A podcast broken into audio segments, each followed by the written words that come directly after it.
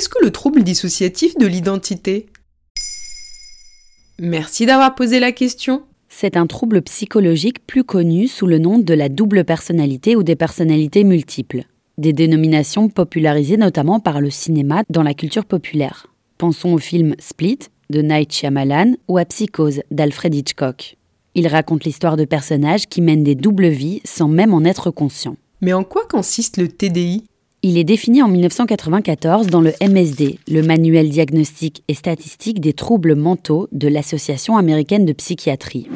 Le diagnostic requiert chez un individu atteint du TDI un dédoublement de la personnalité avec au moins deux identités bien distinctes qui prennent tour à tour le contrôle du comportement d'une personne. Selon l'Observatoire de la santé, on estime que le TDI touchait en 2021 1 à 3% de la population française. Mais son diagnostic reste flou, donc le nombre de diagnostiqués également. Les patients atteints d'un TDI vont notamment faire l'expérience de gros trous de mémoire sur des événements du quotidien, oublier durant un instant des informations importantes et banales de leur vie. Qui elles sont, où elles se rendent, ce qu'elles font comme métier. Pendant ces absences, les individus vont vivre ce qu'on appelle un état de dissociation comme une déconnexion qui s'opère dans leur esprit, c'est-à-dire qu'on perd le contact avec ce qu'on est en train de faire et de vivre. Et ça peut arriver à tout le monde, ça? Évidemment, ces états dissociatifs, on en fait tous l'expérience. Comme quand on conduit la tête ailleurs et qu'on se retrouve bien vite à la maison, ou qu'on marche de façon inconsciente avant de se rendre compte qu'on s'est trompé de chemin. Mais chez les personnes qui souffrent du TDI, ces états atteignent un niveau supérieur, la dépersonnalisation c'est l'impression de ne plus être dans son corps, d'être à côté de son corps. De plus, les individus qui souffrent du TDI peuvent aussi faire l'expérience de symptômes plus lourds comme un trouble anxieux ou un trouble de l'humeur. Et d'où ça vient?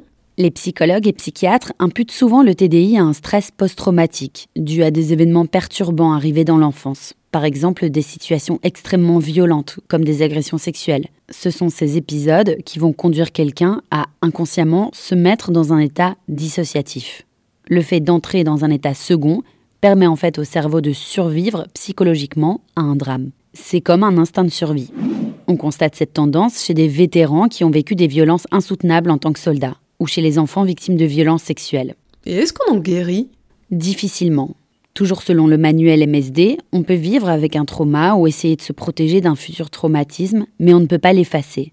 Parmi les thérapies qui semblent fonctionner sur les patients, il y a l'EMDR, pour Eye Movement Desensitization and Reprocessing.